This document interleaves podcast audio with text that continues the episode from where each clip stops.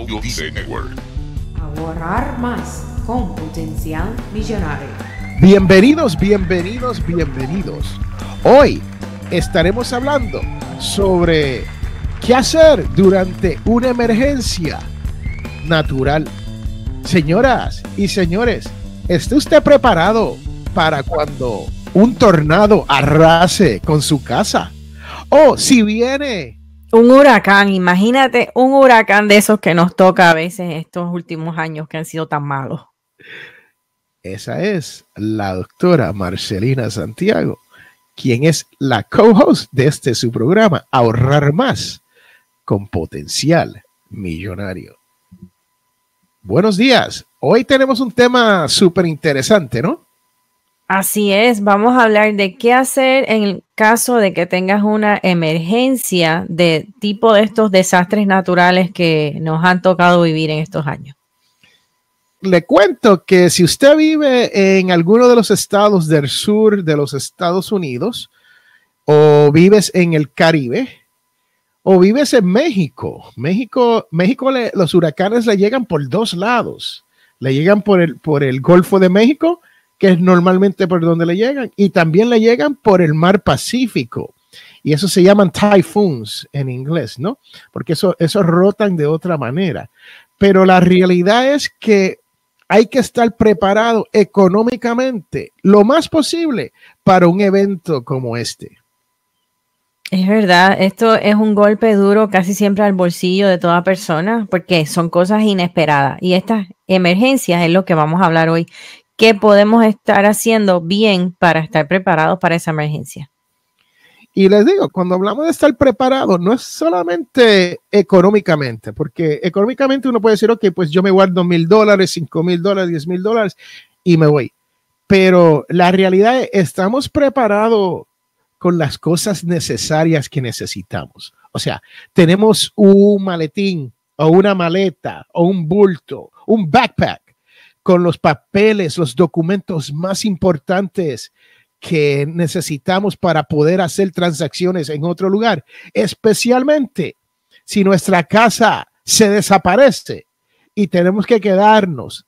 Eso ocurrió aquí el año pasado, donde personas estuvieron desplazadas por meses y meses y algunos nunca ni han vuelto a su casa. Así que es importante uno entender que cuando uno se prepara para un evento como este, sí estamos hablando de dinero, pero también estamos hablando de documentos y también de lo mental. Doctora, mucha gente no está preparado mentalmente para dejar su casa y dice, no, yo me quedo aquí y las autoridades están tocando en la puerta, boom, boom, boom, boom, boom, diciéndole, tienen que salirse y tienen que evacuar a otro sitio y no lo hacen. Es cierto, casi siempre las personas estamos aferrados a nuestras cosas, a nuestra casa, a nuestra propiedad. No da miedo que alguien venga y se, no sé, se metan en tu casa después que todo lo que uno tiene. ¿no? Uno regresa y la casa está ahí, no hay televisor, no, hay, nada. No hay nada importante. Pero a veces tenemos que eh, ser conscientes de que estas emergencias, cuando las autoridades indican que hay que evacuar, es tiempo de irse. No te puedes quedar ahí y pensar que vas a estar bien porque después a la hora de la emergencia, ¿quién te va a rescatar? De hecho, te voy a contar, Félix, no sé, me dio risa la primera vez, pero cuando vino el último huracán aquí cerca en Miami, y gracias a Dios que no nos tocó directo, eh, nos, yo fui, compré uno de estos flotadores, Vest, porque yo no soy buena nadadora y entonces viendo que ha habido tantas inundaciones, aunque no vivo cerca de la playa, no vivo cerca de la costa, pero me dio temor que hubiera una inundación y yo no pudiera salir de la casa. Entonces fui y compré unos flotadores de estos de estos vests que se ponen y los tengo guardados. Ese es parte de mi plan de emergencia, porque eso es lo que se trata, tener un plan de emergencia. ¿Qué vas a hacer? Lo otro que hice fue comprar eh, estos Ziplocs de un galón y ahí puse los documentos de lo que es el seguro de la casa, eh, los, documentos que son importantes como el certificado de nacimiento, la tarjeta de seguro social, todo lo que era importante lo puse en una bolsita esta de Ziploc de un galón y los tengo archivados en, un, en una carpeta porque si, como tú decías, si la casa se desaparece, bueno, por lo menos entonces me protege ese documento importante porque a la hora de reclamarle al seguro de la casa, ¿cómo lo voy a hacer si no tengo ni tan siquiera el número de la póliza? Y eso es cierto, uno muchas veces no se prepara, no se lleva los documentos importantes, ni, ni pensamos en nuestros animales. Usted sabe, este es su servidor, yo tengo, yo soy culpable de tener dos, tres perros y tres gatos y tenemos un, un animal que parece como un legartijo, pero es más grande que un legartijo en la casa. Y, y I, I, mean, uno no le gustaría dejar a los animales atrás y no tiene que hacer preparaciones con ellos. Eh, y muchas personas no, no, no comprenden esto. Y usted ve después que, como usted dice, uno no tiene que vivir cerca de la playa para que se inunde el vecindario a, uno, donde uno vive. Y entonces uno no puede ni salir del vecindario, especialmente si usted recuerda las imágenes de las casas que estaban llenas de agua hasta el techo las personas estaban encima del techo esperando que viniera alguien a, salvarlos, ¿no? Y muchas veces llegaban personas en, lanchas y en botes pequeños para poder sacar a las personas de, de estos sitios. Y es cierto, tener un salvavidas no es, no es una cosa mala. Tener un casco protector de esos plásticos bueno de, construcción no es malo tampoco, porque si el techo se le cae encima a uno, por lo menos uno tiene algo de protección en la cabeza, ¿no? Yo recuerdo que para eso de los 40 habían casa, por cierto, hasta yo tengo una casa de esas de los 40, donde los marcos de las puertas están hechos de hierro. Y estuvo hecho para otra actividad que fueron la, la primera guerra, la segunda guerra mundial. Y entonces estaban, eh, tenían miedo a los bombardeos y te decían, párate debajo de, del marco de la puerta si están bombardeando, ¿no? Esa es una de las estrategias que tenían en aquel entonces. Hoy suena un poquito raro que uno diga eso, pero la realidad es que uno tiene que tener protección, no tan solo de económicamente, proteger a nuestros animales, tener nuestros documentos, pero físicamente uno tiene que estar bien. Exactamente, y a veces vamos a pensar, por ejemplo, cuántas personas hay en tu casa. Tienes que tener agua de acuerdo al número de cantidad de personas en tu casa. Si son dos personas, cuántos galones quieres o debes tener, si te vas a quedar en la casa y no y se va el servicio de agua, cómo vas a hacer para bajar el inodoro. O sea, hay cosas que hay que tener en cuenta. Si se va la luz, ¿qué vamos a hacer? Se va la luz, ¿qué hacemos? ¿Qué cuesta todo esto? I mean, cuando, eh, ¿qué número? Qué, si, si, la persona que nos está escuchando nos dice, pero Félix, doctora, escúcheme, yo no tengo mucho dinero, yo soy una de esas personas que vivo mes a mes, yo cobro, se me va el dinero, cobro la próxima semana, se me va el dinero, cobro la tercera semana, me comienza a sobrar un poquito y ya para la cuarta semana ya he comprometido el dinero otra vez, así que no tengo mucho dinero. ¿Cómo yo puedo hacer que esto sea una realidad donde yo pueda tener algo, unos suministros o de lo que ustedes están hablando? Bueno, vamos a primero, aparte del plan, yo te recomiendo es que tengas una idea de cuánto tú gastas en comida.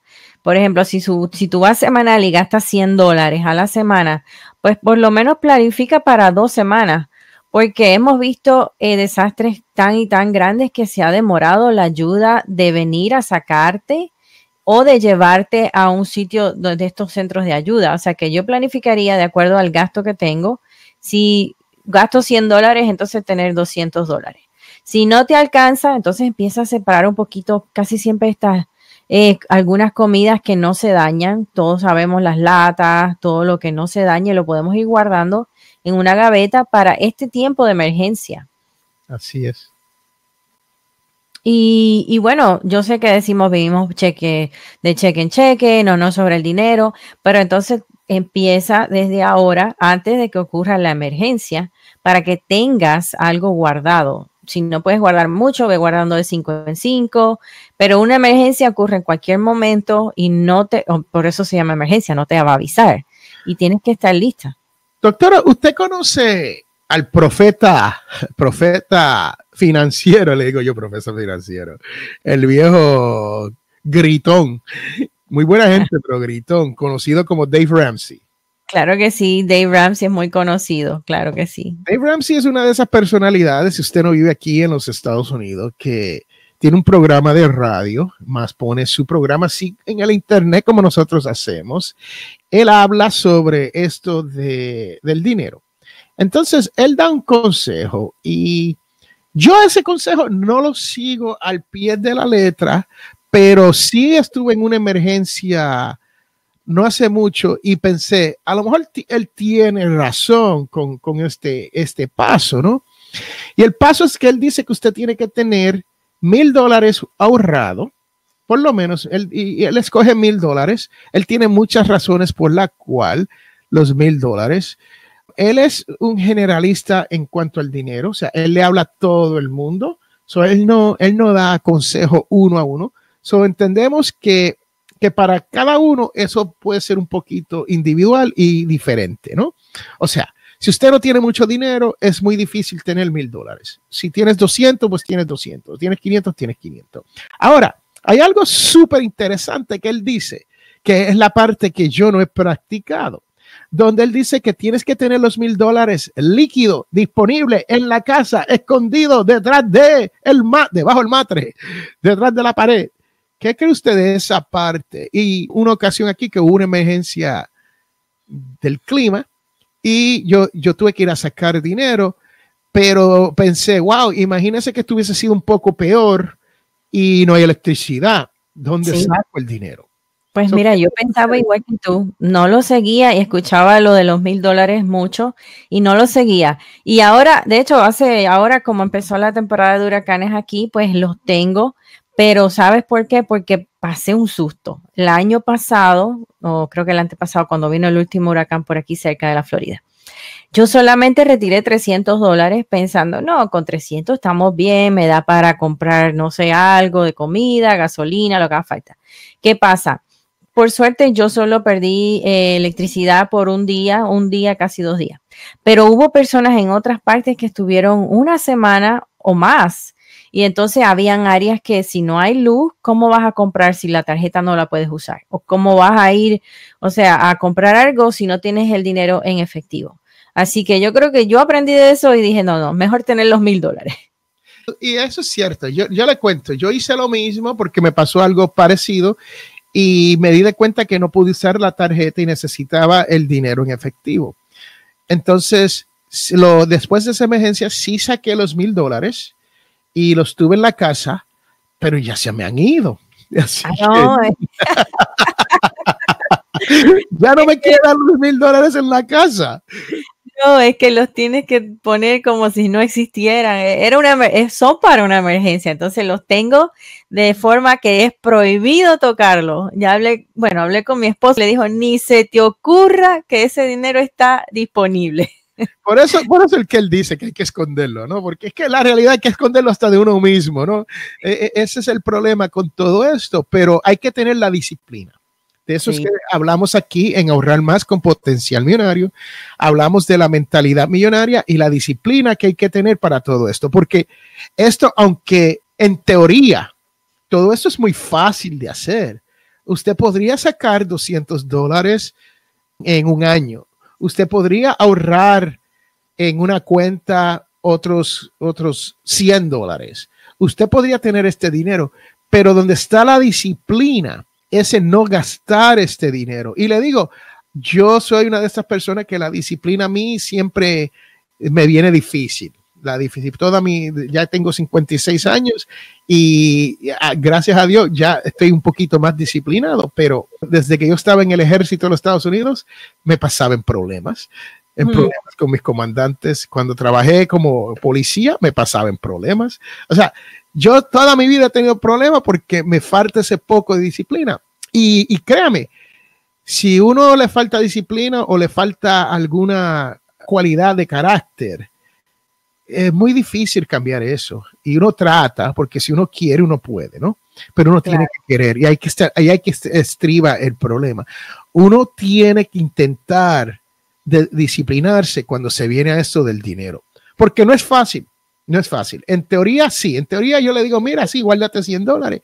Pero yo sé que hay gente que me dice, Félix, yo no me gano lo suficiente. El dinero a mí no me da el dinero a mí no me llega mes a mes. Es más, me sobra más dinero que mes.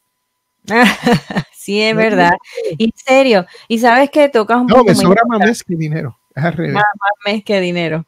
No, pero uno de los puntos que las personas se preocupan mucho y con mucha razón es su casa. ¿Cómo voy a hacer el pago del mes si bien me cayó esta emergencia y no puedo?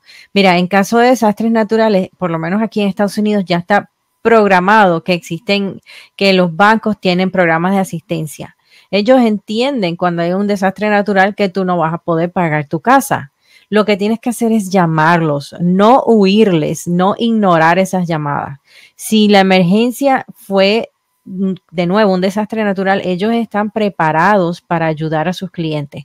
¿Qué es lo que hacen usualmente? Te mueven ese mes para el siguiente mes al final del, del préstamo. Digamos que fees.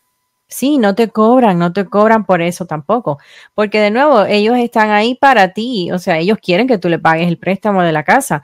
Lo que van a hacer es simplemente añadir ese pago al final, pero no los puedes oír, tienes que llamarlos y contactarlos y hablar con ellos. Y yo conozco muchas personas en el estado de Florida donde cuando vinieron los huracanes, ellos estaban buscando sitios donde quedarse, como Airbnbs, donde quedarse por una semana completa o dos semanas en una casa completa aquí en los Estados Unidos. Y yo vivo en el estado de Alabama, el que no conoce del, de- del mapa de los Estados Unidos, estamos un poco al norte de Florida. Por cierto, estamos al norte de Florida, a mano a- hacia, hacia el oeste, pero a norte de, de Florida. Y las personas estaban buscando estos sitios, pero adivine qué, usted necesitaba tener su tarjeta de crédito, o sea que si usted salió sin sus documentos, usted necesitaba una identificación, usted hasta necesitaba un poco de dinero en efectivo para poder comprar por una o dos semanas por una familia de tres o cuatro o cinco. Y usted sabe cómo somos los latinos, a veces somos siete en la casa, ¿no? Y, y a veces somos tamas, incluimos la suegra, el suegro, Todo el mundo. todo el mundo. Sí, si tú te vas a ir de fuera del área donde vives, tienes que entonces pensar que vas a necesitar dinero o tu tarjeta de crédito para poder eh, pagar ese hospedaje. Yo conozco personas que se fueron a Alabama cuando vino el último huracán y, y estuvieron ahí una semana antes de poder regresar a su casa. Y esa es otra, cuando uno dice irse a algún sitio, ¿cómo nos vamos? Muchas Mm. personas se quedan porque no tienen ni cómo irse. O sea, no tenemos dinero para gasolina. No tenemos un auto. No tenemos, eh, nunca hemos, hemos tomado una Greyhound. La- les cuento, a mí no- yo no soy fanático de las Greyhounds, que la Greyhound me perdone. Es, es el sistema de bus inter- interestatal que hay aquí en los Estados Unidos, es privado. Y, pero hay una muy buena, les, les cuento, hay una muy buena que se llama Mega Megabus. Oh, sí, el Megabus, yo lo he usado. ¿Sabes en cuánto me costó un pasaje del Megabus de Miami a Orlando? Me Cuénteme. un, un dólar. Ah, cogió el especial tempranito. Mire, yo les cuento, eh, el que no ha viajado, el que le gusta viajar barato, el que no tenga mucho dinero y quiera viajar barato, bueno y bonito, las tres veces. ¿Ah? Entonces, eh, le- les cuento, el Megabus es un, un buen sistema. Es Sí, seguro, es, es bueno, llega a tiempo, se para cada dos horas y, y- y Megabus no nos está pagando. Nos gustaría que Megabus nos pagara por su anuncio aquí, pero la realidad es que si usted se apunta con ello, usted puede tener ofertas de un dólar y yo he pagado hasta 25 dólares para llegar a ocho horas de camino. No, yo llevé a toda la familia, como usted dice, llevé a mi sobrina, a mi mamá, a todos nos fuimos a Orlando, ida y vuelta a Orlando. Por, y, y me llevamos hasta unas maletas. Mi, mi hermana le encanta viajar con muchas maletas. No, sí, y te dejan, te, te dejan montar todas las maletas que usted desee. Tienen mucho espacio para maleta. Así que el Megabus es M-E-G-A, Mega, como la Mega Radio, Mega Bus. Y son buenos para uno salir y, y hay que pensarlo, como, como dijo la doctora, hay que prepararse, hay que tener un plan. Y si la Megabus es donde usted se va a ir, entonces usted tiene que saber dónde usted va a tomar este bus. Si usted tiene un vehículo, usted tiene que saber, tengo gasolina. Eh, los huracanes no llegan de momento así como los tornados, ¿no? Pero los tornados son devastadores, pero son más, más centralizados, ¿no? Y no afecta el área completa como un huracán. Entonces, en un tornado usted puede manejar una milla, dos millas, tres millas y todo está más bien. Hay luz, nadie se ha sido afectado y, usted puede por lo menos salirse del área en esa manera. Entonces, en un huracán es diferente. Primero, no se sabe la trayectoria que viene, que va a tomar. Y segundo, uno tiene que decir, ok, hay que salir antes que llegue, porque si usted, si llega el huracán y usted está ahí, ya usted está atrapado. Entonces, el planificar, el tener una idea, el pasar por los sitios y decir, ok, si viene un huracán, ¿hasta dónde nos llega un tanque de gasolina? Todo depende, todo depende del auto suyo. Yo tengo un Prius, sí, que es híbrido, es eléctrico y motor, y ese auto pequeño me llevaría a mí unas 450 millas con 8 galones. Ahora, y me llevaría un poco más lejos si hay tráfico, lo que nosotros decimos el tapón, ¿no? Si uno, uno no piensa en esto, pero uno empieza a evacuar, a salir, ¿y qué pasa? Todo el mundo está saliendo con usted y usted está atorado en la carretera. Si usted tiene un SUV, o sea, un vehículo grande que te da 13 millas el galón y -huh. tienes 20 galones de gasolina, que nunca los tienes, no tienes 14 o 16, pero para hacer la matemática fácil, estamos hablando de 20 por 13. Doctora, usted, usted que es doctora, ¿de, qué, de qué estamos hablando aquí? 20 por 13. 260. Eso, eh, o sea, que no vas a ir muy lejos, no vas a ir muy lejos con 13 galones a 20 millas por galón. ¿Okay? Sí, lo que queremos con esto es recordarte que debes prepararte para esa emergencia, tener un plan de acción, tomar ahora, guardar dinero, guardar alimentos, prepararte agua, piensa en todas esas cosas porque ahora es el momento antes de la emergencia. Y estamos llegando a esa temporada de emergencia, ¿no? Estamos llegando, en, en, ya llega y ya aquí en el norte de los Estados Unidos hemos visto muchos, muchos torbellinos, ¿no? Uh -huh. Y va, en el sur va a llegar los tornados. Con eso le decimos, ahorre un poco de dinero, téngalo aparte, escóndalo. No lo esconda tanto que cuando venga la emergencia no lo pueda conseguir. Es cierto. Pero prepárense, prepárense. Yo sé que ustedes tienen otras cosas en la mente, pero una de esas debe ser este, en este tiempo, prepararte para una emergencia. Bueno, estamos llegando al final de este programa. Si usted lo quiere ver, lo vamos a tener disponible a través de YouTube y Facebook. Y usted entonces podrá ver que el señor Félix Montelara sí tiene buena cara para radio. No, y no dejen de escucharnos. El podcast está disponible en iTunes, en Stitcher, en, en todas partes. Spotify. Spotify también estamos en Google Play. Todas las partes donde, todos los sitios donde puedes escuchar un podcast, ahí estamos. Y también queremos que nos ponga cinco estrellitas. Eso nos va a ayudar a que otras personas nos encuentren.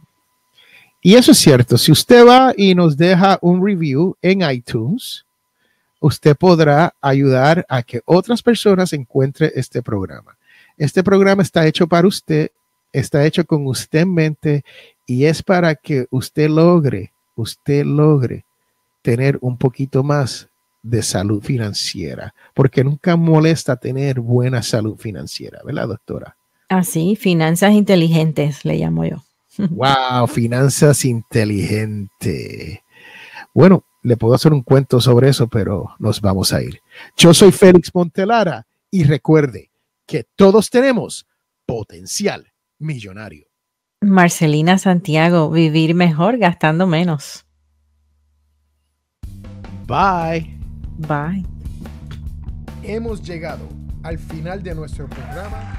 Si le gustó lo que escuchó hoy, se puede comunicar con nosotros al 334-357-6410 o se pueden comunicar a través de nuestra página web.